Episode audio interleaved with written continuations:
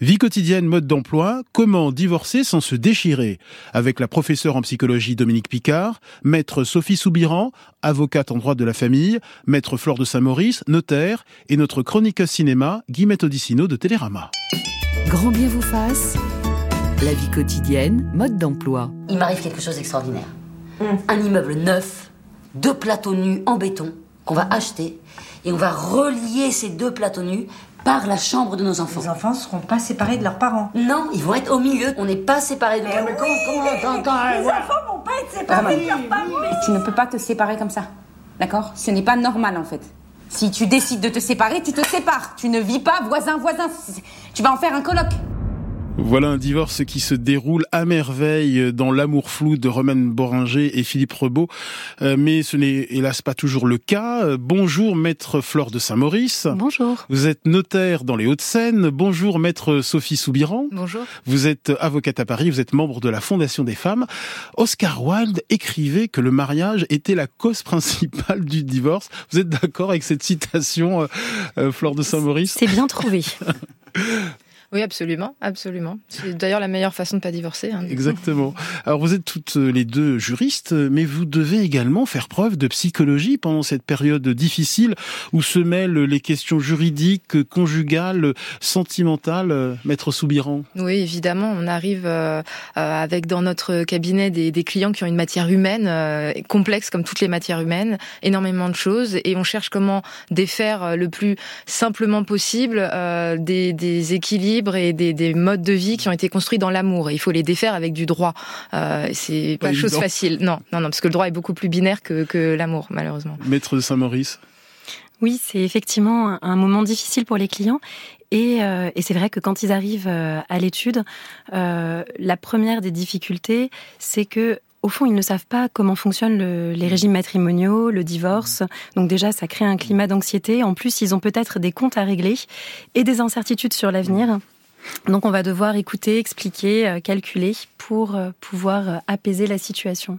Bonjour euh, Guillemette Dissino. Bonjour Ali. Chef de rubrique cinéma à, à Télérama. Euh, les divorces qui se passent mal au cinéma, c'est beaucoup plus passionnant ah bah. que dans la réalité. Oui, alors c'est d'ailleurs c'est vrai que je, je, suis en train de réaliser qu'on voit de temps en temps des avocats, effectivement dans les films de divorce, on voit rarement des notaires. Euh, alors que pourtant dans les films de divorce on parle quand même d'argent et de séparation de biens euh, tout le temps. Mais euh, oui, ça se passe. Le but d'un bon film de divorce, c'est que ça se passe mal. C'est horrible, mais c'est vrai. Et que tout et que toutes les dissensions du couple rejaillissent. Vous parliez de la guerre des roses. Alors là on est au sommet du sommet du sommet, une comédie d'une noirceur absolue. En plus avec Michael Douglas et Kathleen Turner, qui en plus, c'est comme une espèce de suite dans, dans, dans la, la, carrière de ces deux acteurs parce qu'ils avaient fait le à la poursuite du diamant vert, ils étaient amoureux. Ils font la guerre des roses où ils, où ils se déchirent mortel, mortellement pour divorcer. Et ce qui est joli, c'est qu'ils se retrouvent là après dans la série de la méthode Kominsky où ils jouent de vieux divorcés qui au départ peuvent pas se saquer et finalement deviennent potes. Donc il y a toute une toute une carrière sur le divorce avec ces deux acteurs, c'est drôle. Bon, on va éviter que ça se termine comme la guerre des roses. Vous êtes troublé, Guillemette Odissino, parce que vous avez en face de vous le sosie de Cara Knightley, Flore de Saint-Maurice. Oui, alors Flore, Flore, de Saint-Maurice ressemble à Cara Knightley, donc j'ai une actrice notaire en face de moi, c'est sublime. Hein. Alors j'aimerais que l'on j'aimerais que l'on commence avec le divorce à l'amiable. C'est le cas le plus courant, euh, maître Soubiran.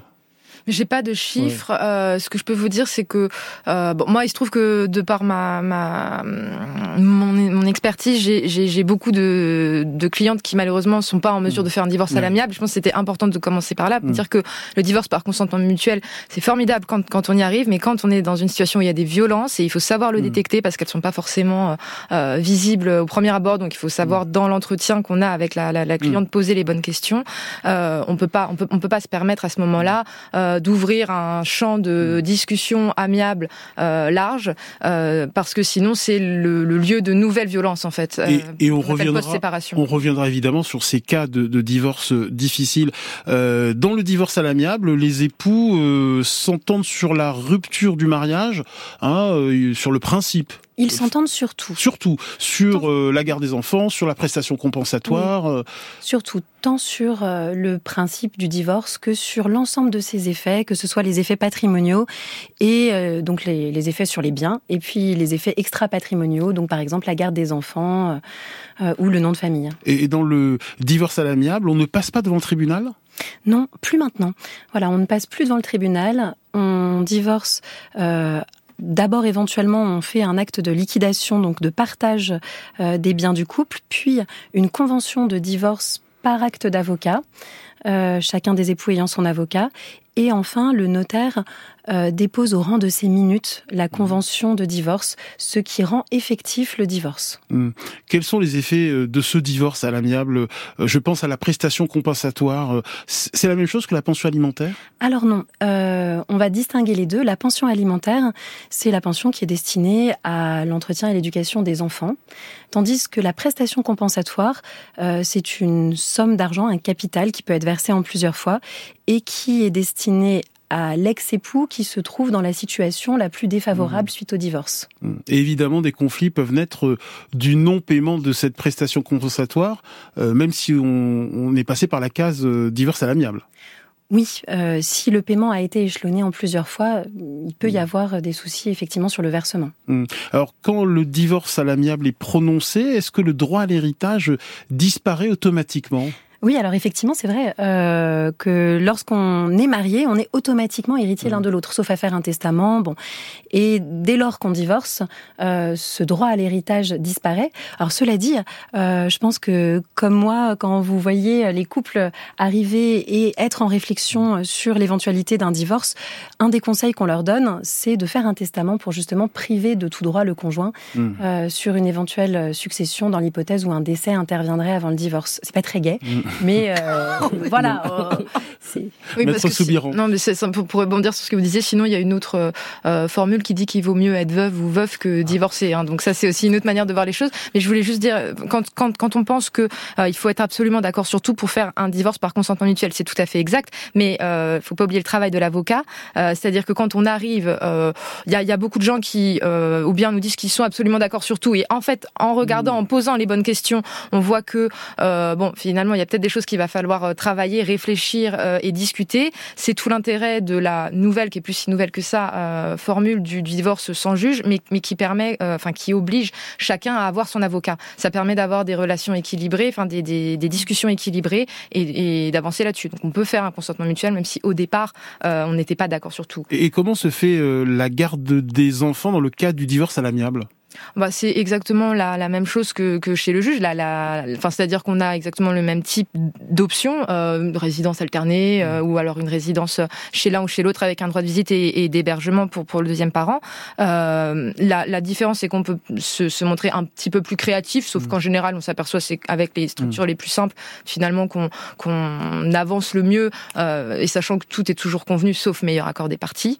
Euh, donc, ce qui permet quand même d'être un peu, un peu, un, un peu souple. Et puis euh, la, la, grosse différence quand même, c'est que euh, il n'y a pas d'aléa judiciaire dans le mm. divorce par consentement mutuel. C'est-à-dire qu'une fois qu'on a statué sur la manière dont ce sera organisé, les deux époux en sont d'accord, mm. on a signé l'acte, c'est ça qui va s'appliquer. Tandis que quand on va chez le juge avec chacun une position différente, on peut pas savoir euh, à 100% euh, à l'avance euh, ce qui va être tranché. Et quand il s'agit de discussions aussi mm. sensibles, c'est évidemment un vrai risque que cet aléa judiciaire que, que, le consentement mutuel permet de. Quels sont les points sensibles justement concernant le, le divorce euh, par consentement mutuel l'argent et les enfants. D'ailleurs, plutôt plutôt dans l'autre sens. Moi, en ce qui concerne mon expérience, je pense que c'est plutôt dans l'autre sens. C'est-à-dire? C'est-à-dire que euh, y a dans, dans, dans les couples, moi j'ai de plus en plus de couples hors situation de violence dans lesquels la, la résidence alternée est considérée comme allant de soi. J'ai de plus en plus de clientes qui considèrent, euh, parfois il faut le leur souffler un peu, mais mmh. elles arrivent à le dire après euh, que euh, bah, effectivement c'est bien quand même pour elles d'avoir aussi du temps mmh. et de pas avoir les enfants tout le temps et entièrement à charge. mais bon, quand on n'est pas sur un accord comme celui-là, évidemment il y a des discussions et évidemment c'est très sensible parce que les enfants se retrouvent au milieu. On essaye de, de les en extraire, mmh. d'où l'intérêt aussi d'avoir des avocats, mais mais euh, bon, ils sont pas non plus euh, euh avec des boules et des œillères. Et par ailleurs, voilà, donc sur sur sur l'argent, bah, évidemment, il y a mm. tous les problèmes qu'on peut imaginer parce que on n'a pas forcément lu un code mm. civil ni consulté un notaire au moment de se marier, surtout sous le régime de la communauté de biens. Et parfois, on a des mauvaises surprises. Mm. Voilà. D'après votre expérience, le mariage par consentement mutuel à l'amiable se passe vraiment toujours à l'amiable? C'est un chemin de rose ou... Oui, je pense que j'adore ce lapsus. oui. Ali vient de dire le mariage à l'amiable. Ah, le mariage, j'ai fait oui, c'est ah, c'est magnifique. Encore ça c'est le minimum syndical le mariage à l'amiable. J'ai encore j'ai encore Oscar Wilde dans la tête. Pardon, le divorce à l'amiable bien évidemment. Hum. Euh, non, effectivement, c'est c'est vrai que euh, comme vous le disiez quand on reçoit le couple au début de la procédure, quand on envisage un divorce par consentement mutuel, il est rare qu'en réalité les époux soient d'accord dès le début sur l'ensemble mmh. des questions. Et euh, il y a un gros travail, euh, notamment mené euh, par les avocats, pour parvenir à, des accords et parvenir à un divorce par mmh. consentement mutuel. Comment se passe le partage des biens dans le divorce à l'amiable? Pour pouvoir partager, il faut d'abord faire la liquidation, c'est ça? Oui. Expliquez-nous. Oui, la première étape est de liquider le régime matrimonial, c'est-à-dire de déterminer qui est propriétaire de quoi. Et ça, ça va dépendre d'abord de l'existence ou non d'un contrat de mariage. Si l'on est en séparation de biens, ça va être assez simple. Hmm. Chacun est propriétaire de ce qui est euh, indiqué sur ses comptes bancaires, de ses biens immobiliers. Si on est marié sous un régime de communauté, euh, ça va être un petit peu plus délicat puisqu'on va devoir reconstituer euh, quand il s'agit du régime de la communauté légale, c'est-à-dire quand on est marié sans contrat, on va devoir reconstituer trois masses de biens. Euh, d'abord les biens communs, c'est-à-dire les biens qu'on a acquis ensemble au cours du mariage, et puis aussi les biens propres, c'est-à-dire les biens que l'on avait au jour du mariage ou qu'on a reçus par donation ou succession au cours du mariage. Donc voilà, mmh. première étape, on détermine qui est propriétaire de quoi. Deuxième étape, l'étape du partage. On va attribuer les biens aux époux en fonction de leurs souhaits, de façon à faire des lots qui soient bien et proportionnels à ce à quoi ils ont droit. Euh, un point très, très important, si on ne s'entend pas sur la liquidation et le partage des biens, il n'est pas possible de divorcer à l'amiable. Tout à fait. Dans ces cas-là, on va repartir sur un divorce euh, ou partir sur un divorce judiciaire et peut-être que là ce sera donc un, divorce pour acceptation du principe de la rupture, un divorce accepté, c'est-à-dire un divorce où on dit on est d'accord sur le principe de divorcer, mais on n'arrive pas à se mettre d'accord sur les conséquences du divorce. En tant que notaire, vous déconseillez euh, les contrats de mariage, euh, enfin la, la, communauté de biens? Vous, vous, préconisez plutôt la séparation? C'est pas très romantique, mais en toute honnêteté. Alors, en toute honnêteté, oui, j'ai un faible pour le régime de la séparation de biens. Mais euh, je, je, je m'adapte euh, aux souhaits des clients et, euh, et, et, en fait, en fonction de, de sa situation, de, de son goût, euh, de, de, ses besoins, on va euh, pouvoir trouver le régime matrimonial le plus adapté au couple. Maître Sophie Soubiran Oui, ce qu'il faut, enfin, ce qu'il faut rappeler, c'est que dans, dans, le meilleur des mondes possibles, tout le monde va consulter un notaire avant de se marier. Mais en réalité, euh, donc le régime de la communauté, c'est le régime par défaut. C'est-à-dire que mm. si on ne fait rien de particulier, euh, alors on est marié sous le régime de la communauté. Et ça va donner en pratique que euh, moi, je me retrouve à expliquer quasiment tous les jours à, à, à, des clients que oui, ils ont des comptes bancaires à leur nom, mais que ce sont des comptes qui appartiennent aux deux. Mmh. Et ça, c'est quelque chose quand vous avez euh, Madame qui a épargné soigneusement, je prends cet exemple à tout hasard hein, sur la répartition, qui a épargné soigneusement son salaire pendant des années, et Monsieur qui a été flambeur euh, et simplement ils sont mariés sous le régime de la communauté. Et au moment de séparer, ben, on va faire la liste de tous les comptes et on va et on va diviser en deux. Euh, plus là, la, la, question des récompenses, etc. C'est bien sûr plus compliqué. Euh, ça, ça peut faire un, un, peu grincer. Et je crois qu'il y a assez peu de personnes qui sont en fait au courant de ça euh, et, et, et, qui le savent avant. Voilà. Je n'étais pas au courant. Bah, et vous savez. C'est vrai que euh, finalement, un des conseils qu'on peut donner pour ne pas se déchirer en divorçant, c'est d'anticiper.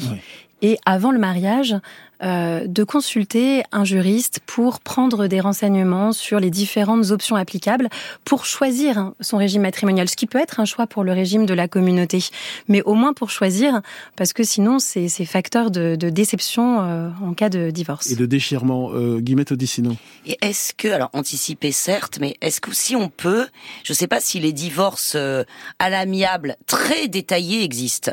Je m'explique parce que une fois qu'on s'est réparti les richesses, que etc. Mais il y a l'après. Alors déjà, le amiable, après, se désamiabilise hein, souvent. et, et comment on fait par exemple pour faire en sorte que que certaines choses soient soient payées, partagées? Le, le problème de la plupart des divorces, c'est pas le moment de la séparation des biens, c'est après. C'est euh, quelqu'un qui veut pas payer la moitié de la colonie de vacances de, de l'autre. C'est, je parle même pas de la pension alimentaire, je parle de, de de dépenses comme ça qui sont normalement à partager et qui évidemment souvent ne le sont pas. Alors ça, c'est en grande partie notre notre travail en tant qu'avocat, avocate, euh, que de faire des conventions de, de divorce qui soient à la fois euh, pas dans la micro précision de tout parce qu'il faut qu'elles soient valables dans le temps et le but c'est pas de d'avoir des nouvelles saisines euh, du juge ou des avocats tous les mm. toutes les toutes les trois semaines. Donc il faut quelque chose qui soit valable, y compris quand les enfants vont vont grandir au maximum, mais aussi des conventions qui soient les plus précises possibles pour savoir euh, si on n'arrive pas à, le faire tranquillement et dans la bonne entente, et eh ben on va pouvoir se référer à cette convention qui précise bien que notamment ce que vous évoquez, les frais exceptionnels, dont, enfin qu'on liste, en tout cas qu'on définit de la manière la plus précise possible, doivent être séparés de ah. telle façon et ça doit être payé euh, à première demande pour l'un qui avance. Il y a des couples qui préfèrent aussi garder un compte joint. ça c'est quelque chose que moi je le déconseille, mais c'est un détail. Euh, mais qui préfèrent garder un compte joint et hmm. partager. parce que moi j'ai tendance à considérer que c'est toujours un risque quand on n'a plus de communauté hmm. euh, d'intérêt outre que les enfants d'avoir un compte joint ouvert. On n'est jamais à l'abri de quelqu'un qui fait une folie et qui utilise l'argent autrement que comme il le devrait. Maître de Saint-Maurice. Et l'interdiction bancaire de l'un des deux. Ah co-titulaire du compte joint entraîne l'interdiction bancaire de l'autre. Bon, c'est bon à savoir. Bonjour Laura, bienvenue. Oui, je suis là. Alors racontez-nous un peu votre histoire, Laura. Est-ce que vous êtes parvenu à vous séparer, à divorcer sans vous déchirer? Bon, alors nous, on n'était pas mariés, ah. donc ça peut être On n'était pas que mm On s'est séparés sans se déchirer, c'est le moins qu'on puisse dire, parce que ça fait 7-8 ans qu'on est séparés, et depuis deux ans et demi, on vit en coloc. Ah d'accord. Ah oui, donc, euh, oui, donc ça se passe plutôt bien. Ça se passe super bien. On est devenus des amis maintenant. Euh, petite précision, je demande juste à nos juristes, euh, ce qui vaut pour le divorce vaut également pour le Pax, maître de Saint-Maurice? La séparation dans le Pax n'impose pas qu'on aille consulter un avocat ou un notaire.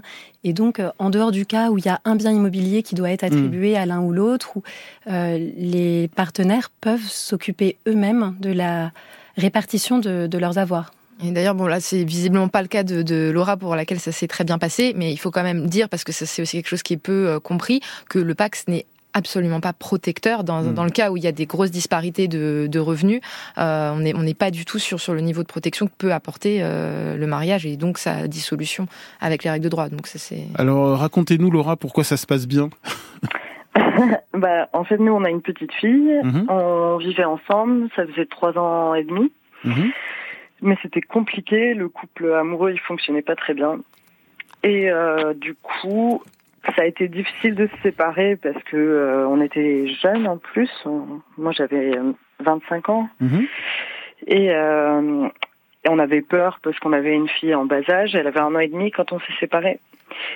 Et, et du coup, on a mis un petit peu de temps et il y a eu des larmes, tout ça. Mais une fois séparés, on était soulagés. Mhm parce qu'on s'est débarrassé de, de, trucs qui marchaient pas. Et du coup on a été complice dans le fait euh, d'être heureux de s'être séparés. Et on s'est on était en garde alternée. Et euh, ça s'est passé très bien. On est on est resté en fait euh, on s'est soutenu on est intermittent du spectacle tous mhm. les deux. Et du coup niveau planning c'est un peu compliqué et on n'a jamais cherché à se mettre des bâtons dans les roues ou quoi que ce soit. On, a toujours gardé beaucoup de respect en fait et, euh, et, je pense que ça vient du fait aussi qu'on est très impliqué dans notre parentalité mm. et certainement que du coup, euh, je sais pas, peut-être qu'une volonté de d'agir bien pour notre fille nous a donné de l'énergie pour toujours euh, essayer de prendre suffisamment soin l'un de l'autre aussi. Quoi. Mm. Et du coup, euh, votre conseil, Laura, euh, pour tous ceux qui sont en procédure de divorce, qui vont divorcer, euh, votre conseil, même si vous êtes paxé, euh, pour se séparer, pour se, pour divorcer sans, sans trop se déchirer, d'après votre expérience bah, moi, je pense que ça commence à l'étape du mariage en fait. c'est pas le au, moment du divorce, ce serait trop tard pour mon conseil. Mon conseil, c'est de, je pense qu'il faut dépassionner l'amour de façon générale que qu'on est héritier de, de, de, mythes par rapport à l'amour euh, hyper violent, euh, qui fait que quand on rentre dans une histoire d'amour, euh, on, on, a des attentes démesurées par rapport à l'autre, et que en fait, si on construisait des relations plus proches de l'amitié, c'est dans le sens où ce qu'on veut avant tout, c'est que l'autre soit bien, libre, heureux, et qu'on le soutienne pour ça, et pas que l'autre nous appartienne. Euh, si on était moins possessif, qu'on travaillait plus sur nos sentiments de jalousie et, et qu'on essayait de plus travailler à devenir plus autonomes euh, les uns les autres. Euh, ben, au moment des séparations, euh, il y aurait moins de violence. J'ai l'impression que c'est tout, tout le temps de l'histoire d'amour qui est à, à peut-être retravailler quoi.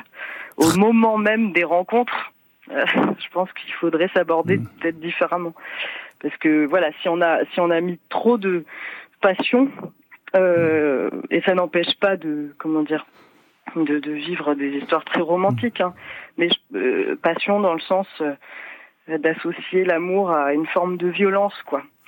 Euh, tout tout ce qui est toxique potentiellement de se dire l'autre m'appartient maintenant je vais rester avec l'autre toute la vie quoi mmh. qu'il arrive et l'autre n'a plus le droit de faire ci de faire ça tout ce qui en fait s'apparente à une forme de violence au moment de la séparation, je pense qu'il y a tout qui explose quoi. Très bon conseil Laura et nous inviter en studio à Kies, euh, notamment euh, maître de Saint-Maurice. Moi je repense à une phrase que disait ma grand-mère qui a été mariée pendant 62 ans. Elle me disait qu'en amour, il faut toujours parler à son conjoint comme on parlerait à un ami et pas au-delà. Et, et, pour elle, ça a marché. Guillemette.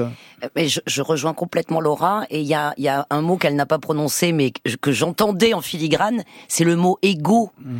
En fait, quand on construit son histoire d'amour avec trop d'ego, que ce soit d'une mm. part ou de l'autre, dans le divorce, c'est une catastrophe mm. parce que évidemment, quand l'ego, on parle de blessures narcissiques dans les séparations, de d'ego blessé, on veut se venger, on veut que l'autre paye, dans tous les sens du terme d'ailleurs. Euh, voilà, et ça c'est vraiment le pire effectivement. Mm. Donc le moins d'ego possible mis en jeu dans dans le couple, je pense que ça ça apaise le divorce. Maître Soubiran. Oui, cela dit une petite nuance. Moi, j'aime bien l'idée que tout ça puisse euh, relever uniquement de la volonté de, de chacun et du et du du choix qu'on peut faire lorsqu'on rencontre quelqu'un. Euh, bon, il s'avère que c'est pas forcément écrit sur le mm. visage des ah personnes qu'on rencontre euh, qu'ils ont des, des, des, tempéraments. Et si je reprends les mots de Laura, c'est vrai que mm. euh, possessif, euh, violent, jaloux, bah, là on est clairement, c'est pas une forme de violence, on est dans des violences. Et là, à ce moment-là, bon, euh, effectivement, il y a d'autres mesures à mm. prendre.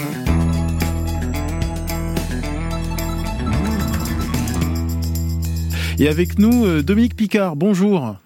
Bonjour Ali. Experte récurrente dans cette émission, professeur émérite de psychologie sociale, vous avez signé avec Edmond Marc un que sais-je passionnant intitulé Les conflits relationnels. C'est une référence en la matière.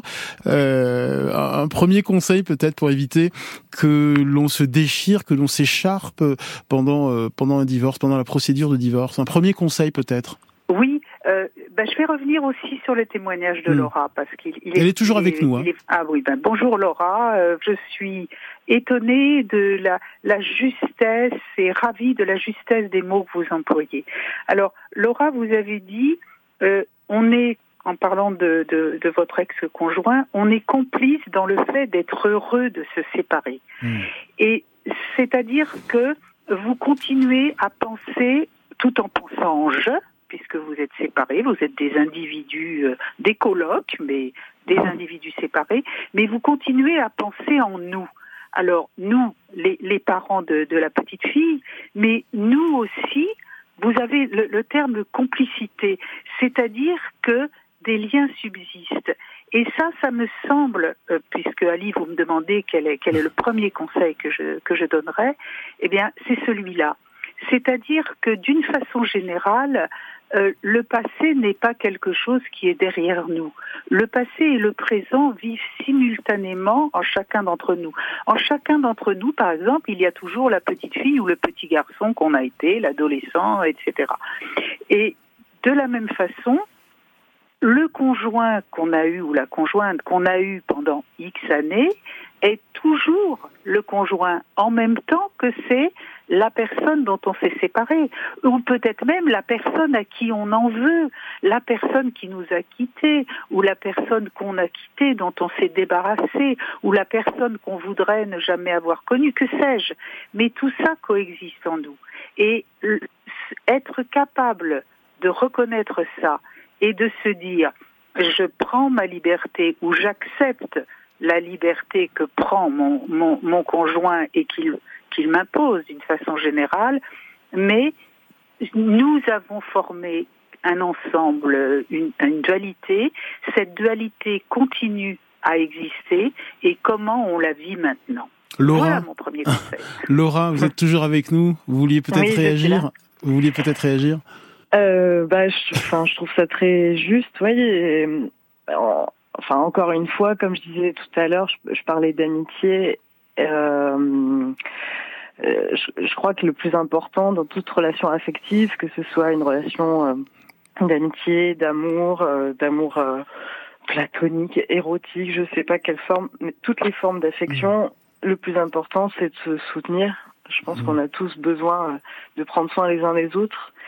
Et, et du coup, si on a pris soin d'un être pendant un mm. temps, c'est pas parce qu'on n'a plus envie de coucher avec lui, pas parce qu'on n'a plus envie de construire des projets euh, amoureux avec, de, de nouer des récits romantiques, que euh, on n'aurait plus envie de prendre soin de l'autre et que mm. cette personne soit là pour prendre soin de nous. Mm. Et, euh, et, et, je trouve ça peut-être même que ça pourrait être plus ou moins salutaire d'envisager nos vies avec, au lieu de chercher, chercher une personne pour prendre soin l'un de l'autre, bah, imaginez euh, rechercher une constellation d'êtres euh, qui peuvent prendre soin les uns des autres, mmh. des amis, euh, amants, amoureux, et du coup, quand parce que en fait, j'ai l'impression que le fait de construire sur des couples en cherchant une personne et en cherchant à être là quoi qu'il arrive et à ce qu'il n'y ait pas d'échec de cette relation, ça nous met une énorme pression sur ce qu'on doit apporter à l'autre et ce qu'elle doit nous apporter.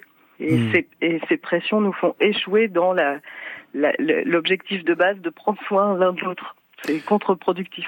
Alors ça se passe bien avec euh, Laura et son ex-compagnon, hein, ils vivent en colocation. Et hors antenne, euh, Guillemette, euh, vous évoquiez le divorce à l'amiable qui n'est pas toujours vraiment amiable. Euh, Racontez-nous du point de vue de votre expérience. Non, mais parce que j'étais très intéressée d'entendre qu'aujourd'hui, euh, on, on, est obligé d'avoir chacun son avocat quand on divorce. Euh, parce que bon, c'est mon expérience, mais elle n'est pas non plus d'une violence extrême. Mais mm. je pense que c'est l'expérience de beaucoup de, de, couples qui divorcent, qui n'ont, qui avant donc, puisque je vois que ça a changé, mais qui prenaient un seul avocat pour deux, parce que ils voulaient pas dépenser trop d'argent. Donc, et puis ça, ça rentrait dans cette espèce de de symbolisme du amiable, on a le même avocat, tout va bien. Et puis en fait, le problème c'est que la, la, difficulté de la séparation est telle qu'on veut pas en rajouter dans la souffrance sur le moment même. Donc on accepte des trucs, on dit oh bah écoute oui, oh bah d'accord, oh bah d'accord le mercredi soir pour les enfants, oh bah d'accord ceci, oh bah d'accord. Puis en fait on, non c'est pas vrai, pas d'accord du tout. Mais on se force un peu à faire des choses pour que ça aille vite, pour qu'il n'y ait pas trop de souffrance. Sauf que en fait cette souffrance elle ressurgit après c'est alors là, c'est d'autant plus violent parce qu'en fait, on s'est on, a fait du faux amiable, voilà. Mm. On a fait du faux amiable et je pense que ça, il faut vraiment dire aux gens quand ils divorcent, ne ne faites pas semblant d'être d'accord.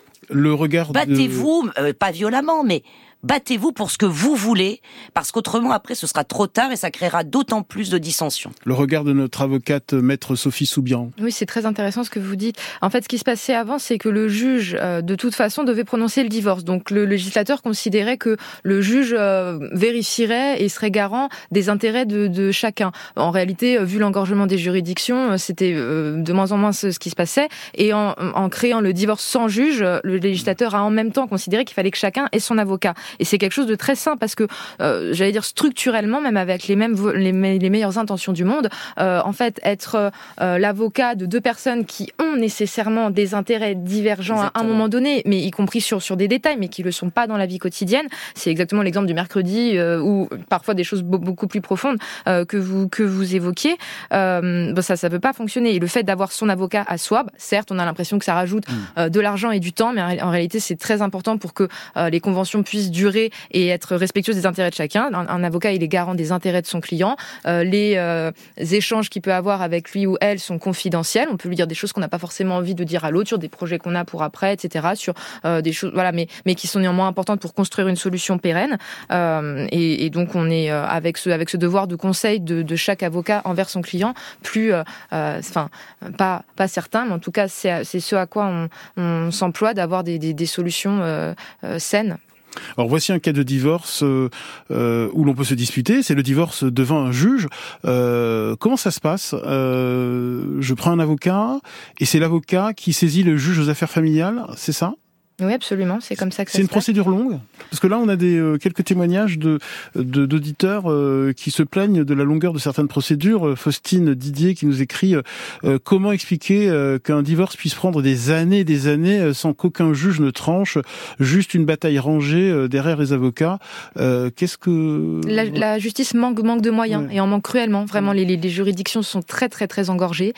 vous allez au juge aux affaires familiales à, à Paris, vous avez plusieurs cabinets qui commencent euh, à 9h, qui terminent souvent euh, tard mm. dans l'après-midi. Ils sont vraiment surchargés. On a, je crois qu'il y avait une moyenne qui avait été faite par des sociologues qui avaient fait un travail très intéressant. En moyenne, 15 minutes à accorder à chaque. Euh, à ce moment-là, c'était des, premières audiences qui, qui s'appellent maintenant autrement, mais mais, mais, peu importe. On avait un quart d'heure à consacrer à chaque à chacune de, ces audiences. Mm. Il faut ensuite le temps de, de rédiger et ensuite, eh ben, oui, effectivement, un divorce judiciaire prend du temps à, à, cause de ça et aussi parce que bah, il y a des questions qui se posent.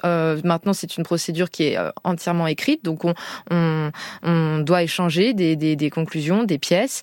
Euh, tout ça, tout ça prend euh, du temps. Et puis, euh, dans ce qu'on appelle la mise en état, ensuite, quand, quand, quand on doit en avoir une, bah, il y a effectivement des, des, des, des, jalons qui sont des audiences qui ont lieu à peu près tous les, tous les trois mois. Donc, en fait, quand, quand on additionne tout ça avec hmm. la meilleure volonté du monde, euh, ça prend du temps. Suis-je obligé d'expliquer les raisons du divorce au juge? Non, pas nécessairement. Non, non. Dans, dans le divorce qu'on appelle accepté, justement, c'est tout l'enjeu. On, on, les, les, époux sont d'accord mm. pour divorcer sans euh, sans euh, avoir à revenir sur les causes mm. euh, de la séparation. Les, les deux parties sont d'accord pour euh, divorcer, mais ils sont pas forcément d'accord sur les conséquences du divorce, le partage des biens, la garde des enfants. Euh, maître de Saint-Maurice? Oui, effectivement. Et la durée de, des procédures euh, explique peut-être qu'on est dans nos études, dans nos cabinets, des divorces par consentement mutuel qui sont des faux divorces par consentement mutuel, c'est-à-dire des divorces dans lesquels les époux ne sont pas du tout d'accord sur tout. Et euh, mais ils veulent vite divorcer, donc euh, ils font semblant voilà. Et donc on va devoir avoir un travail de médiation, de conciliation à mener pour éviter aux époux les délais et les aléas d'une procédure judiciaire. Quelles sont les grandes étapes de la procédure de divorce judiciaire, Maître Soubiran euh, Qu'est-ce qui se passe concrètement Oui, ce qui se passe concrètement, vous avez une, une requête, une, une, saisine euh, du juge qui donne une première date pour une audience qu'on appelle maintenant euh, d'orientation et, et, et, de conciliation. Euh, lors de cette première audience, si tout va bien et que finalement on a réussi à se mettre d'accord, parce que le, le, temps aussi entre la requête et euh, cette, cette audience a été mis à profit par les avocats pour, pour s'entendre, ça peut être la, la seule audience. Euh, c'est-à-dire qu'on peut échanger des conclusions euh, et le divorce sera sera prononcé par la suite. Euh, quand quand c'est pas le cas, il y a, y, a, un gros sujet qui est celui des mesures provisoires, parce que pendant la durée de la mm. procédure qui donc est longue, on a besoin que les questions relatives à la résidence des enfants soient réglées et que les questions relatives à la pension alimentaire éventuellement pour l'époux qui est le plus défavorisé, qui va avoir un, un, différentiel important dans son niveau de vie, soient tranchées. Mm. Donc ça, ça va être du coup l'occasion de cette première euh, audience que de trancher sur ce qui va s'appliquer pendant le délai de la mmh. procédure. Euh, et ensuite, on va rentrer dans une deuxième phase qu'on appellera de la mise en état, où là, on va devoir, euh, ce, que, ce que je décrivais tout à l'heure, par voie de conclusion donc écrite, à chacun faire valoir sa demande et les conséquences du divorce. et puis jusqu'à jusqu'à arriver, dans, dans le meilleur des cas, quelques, quelques, quelques mois, mais en réalité, bon, c'est pas, pas, pas, mmh. pas, toujours le cas, à avoir un, un, jugement de, de, divorce. Et je vous passe l'hypothèse où il y a des incidents, ce qui peut arriver aussi, c'est-à-dire qu'on vient euh, poser des questions, par exemple, parce qu'on estime qu'on n'a pas tout ce qu'il faut au niveau de la production des pièces de patrimoine de l'un ou l'autre. Et là, à ce moment-là, effectivement, ça va créer ces effets d'empilement euh, que décrivent peut-être euh, les auditeurs qui vous ont écrit en, en, se plaignant de la, de la durée des procédures. Maître de Saint-Maurice, comment se passe le partage des biens euh, dans le cas du divorce judiciaire? Dans le cas du divorce judiciaire, on est après le prononcé du divorce. Euh, pour euh, les divorces, euh, voilà, on est, on est après. Mm. Le, divorce est prononcé, on partage. Mais on partage comment? Et ben de la même manière. Le cas d'un appartement ou d'une maison, comment ça se passe concrètement? On va liquider le régime matrimonial, donc déterminer qui est propriétaire de quoi et de la même manière proposer des, des attributions. Mm. Et en tout cas, euh, si les époux possèdent un bien, un appartement, euh, euh, une maison, les opérations de partage doivent nécessairement passer par un notaire. Quand il y a un bien immobilier qui est conservé et qui doit être attribué à l'un ou l'autre des époux, oui. À défaut, le recours au notaire n'est pas impératif. Et comment ça se passe si les époux ne parviennent pas à se mettre d'accord sur les questions de partage de biens? Comment ça se passe? Mais, on va. Oui, alors en fait, il y a, y, a, y a, deux options. Ou bien il y en a un qui souhaite rester et conserver le bien, et dans ces cas-là, mm. par, par le biais d'une mm. soulte, on va devoir euh, se, se, se, demander combien vaut ce bien qu'on ne va pas mm. vendre en fait, euh, et ensuite euh, bah, payer la part de, de celui qui qui euh, quitte euh, le bien, moins en général le, le, le prix qu'on doit payer à la banque à ce moment-là. et, et si, si c'est pas le cas, et eh ben, effectivement, il va falloir mettre le bien en vente. et au pire des cas, en général, on n'arrive pas à cette extrémité parce que les gens se rendent compte que c'est pas du tout dans mm. leur intérêt d'un point de vue économique. Au pire des cas, on peut en venir à faire une incitation forcée, c'est-à-dire à vendre le bien à la barre. Mm. Euh, et ça, ça arrive, euh, autant vous dire, pas au bout de trois mois. C'est-à-dire mm. que c'est très long. Euh, et rarement très intéressant financièrement. Et, très, très, très désavantageux. oui, c'est ça. Je pense que vous avez. Dominique Picard, en préparant cette émission, avait dit qu'un divorce judiciaire, pendant un divorce judiciaire, ben, il était nécessaire de sortir du rapport de force perdant-gagnant. Et comment, comment on fait pour arriver à, un rapport gagnant-gagnant? C'est beau sur le papier, euh, cher Dominique Picard, mais comment on s'y prend? Voilà, c'est beau sur le papier, mais ça ne veut pas dire que c'est forcément une utopie. Hmm. Moi, je pense que euh, il y a une autre notion sur laquelle on, peut s'entendre et qui est sur le, le terme de justice. Bon, forcément, avec vos invités, on parle beaucoup justice, mais la justice appartient à la loi, enfin au domaine de la loi, mais la justice appartient aussi au domaine du sentiment. C'est-à-dire que euh, si euh, on arrive à se dire que ben, ce qu'on reçoit, c'est juste, à comprendre l'argument de dire ben, c'est juste, euh, c'est vrai que telle personne a besoin de ça, c'est vrai que moi, euh, j'ai du mal à l'expliquer, mais je tiens absolument à telle euh, à telle chose, à, à, conserver par exemple, à conserver le, le train de vie que que m'a donné que m'a donné mon mariage c'est pas uniquement des questions d'argent et de, et de partage qui sont indispensables, hein, je ne les nie hmm. pas, mais si on essaie de se tourner vers la justice et vers le confort personnel. Euh, moi, je me, souviens d'une histoire très concrète euh, où un divorce se, passait mal entre une jeune femme et son, et son conjoint. Et elle m'expliquait au milieu de choses très, très, très compliquées euh, que ben il y avait il y avait, des histoires d'argent, de partage, de ah ben ceci ça coûte tant, il le garde, etc. Au milieu d'un tas d'autres choses. Et je lui ai simplement dit et si vous lâchiez sur l'argent? Eh, Ça ne lui avait pas traversé l'esprit. Elle pensait que pour ne pas se faire avoir, il fallait pas qu'elle elle, elle, elle soit lésée au niveau argent elle a pensé, elle a pensé l'argent en l'isolant de tout le reste, mm. et elle a réussi à penser. Bon, on a un peu travaillé ensemble, mais elle a aussi travaillé avec son conjoint. Euh, et elle a aussi pensé, par exemple, confort personnel, confort de vie. Vous disiez tout à l'heure, admettre que ben c'est finalement pas si mal que ça d'avoir un week-end sur deux tranquille, mmh. sans les enfants, et, et, euh, de retourner un peu à une vie de célibataire. Vous voyez, de penser en termes de justice, en termes de confort personnel, euh, plutôt que de parler en termes de qui gagne, qui perd, qui est lésé. Mm. C'est un travail mental qui est difficile à faire. Peut-être qu'il faut le, être accompagné pour ça, euh, par des juristes bien sûr, mais aussi peut-être par, euh, par des, des, des psychologues euh, de couple. Et, et, mais on y arrive. Maître Moi, des tas d'endroits. Oui, moi, je, je alors je, je, je, rejoins complètement ce qui vient d'être dit sur la notion de gagnant-perdant. Mm. Moi, c'est ce que je dis très souvent à mes clients. Vous savez, il n'y a, a, pas de gagnant ni de perdant dans, dans, une procédure de divorce. Et également sur le conseil d'aller consulter parallèlement un thérapeute, parce que même dans les mm. dans les dossiers dans lesquels il n'y a pas de des situations de violence dont je parlais tout à l'heure, euh, on est on est de toute façon mieux à être à être aidé et épaulé, à, à mon avis, dans, dans cette situation-là. Et l'avocat n'est pas mm. complètement non plus dans, dans, dans son rôle en, étant le psy. Simplement, alors sur sur la notion de lâcher sur l'aspect économique.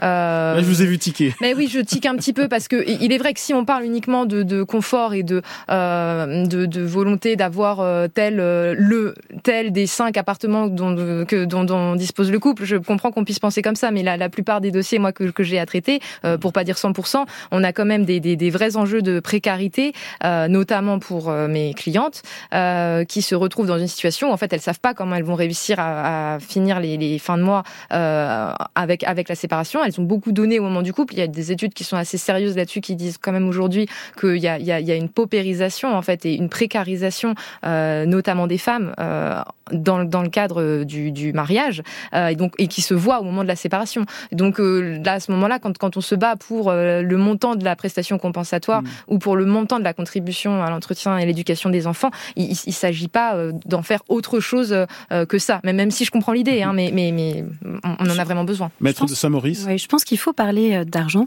et que un des gros stress sur le divorce, c'est de savoir comment est-ce qu'on va pouvoir vivre après. On habitait à deux dans un appartement de 90 mètres carrés. Seul, comment est-ce qu'on se reloge? Comment est-ce qu'on finance les choses, sachant que potentiellement on va devoir en plus loger les enfants? Donc je pense qu'au contraire, le fait de parler des chiffres, de tout mettre à plat sur un beau tableau Excel, de savoir exactement qui reçoit quoi, euh, ça, ça permet de déstresser le divorce. Comment divorcer sans se déchirer C'est notre thème ce matin. Euh, Guillemette Odissino de Télérama se demandait si euh, bah, ça existe encore le divorce pour faute. Bah oui, ça existe toujours, maître euh, Sophie Soubiran. la guerre entre les époux peut naître hein, d'un divorce pour faute. C'est un divorce qui permet de faire constater par le juge l'existence d'une violation des devoirs et obligations du mariage, c'est ça? Absolument. Bah, c'est important de, dire que le divorce pour faute existe toujours parce que ce que ça veut dire, l'envers de ça, c'est de comprendre qu'il y a toujours des obligations dans le mariage et que la loi euh, fixe toujours des obligations aux époux. de la même façon qu'on disait tout à l'heure que c'est bien de se renseigner sur l'aspect euh, économique avant de se marier, c'est aussi important de comprendre à quoi on s'engage. Et bien sûr, l'obligation de fidélité existe toujours, euh, l'obligation de loyauté aussi existe toujours. Oui, le divorce pour faute existe toujours. Et il y a notamment la question en France toujours de l'interprétation que fait la jurisprudence du devoir de cohabitation, qui se traduit par un devoir, une forme de devoir conjugal. Et on a récemment encore la Cour d'appel de Versailles qui a prononcé le divorce euh, d'époux pour le fait que euh, madame ne voulait plus avoir de, de rapport sexuel avec monsieur. Euh, ce qui pose vraiment question et problème dans notre droit, dans lequel par ailleurs le code pénal reconnaît le viol conjugal et où c'est même une circonstance aggravante. Mmh. Donc là, on a une espèce de dichotomie actuellement qui continue d'exister, mmh.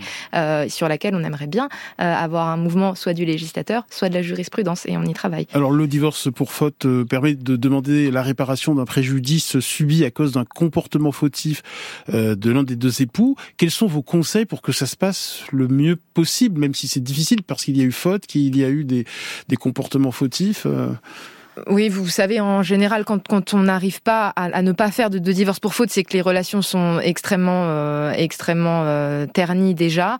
Euh, bon, le conseil qu'on pourrait donner, c'est de laisser faire les avocats et d'essayer de rester le, le, le, plus en dehors de tout ça. Mais enfin, vu la teneur des écritures qu'on s'échange à ce moment-là, de toute façon, on a du mal à, à, à sauver les meubles. C'est bien pour ça qu'on fait tout, euh, en fait, pour euh, éviter, sauf cas euh, particulier, d'avoir à en venir au, divorce pour faute, qui, qui n'a un intérêt finalement que de, de principe euh, mais, le principe peut, être, peut, peut être complètement essentiel.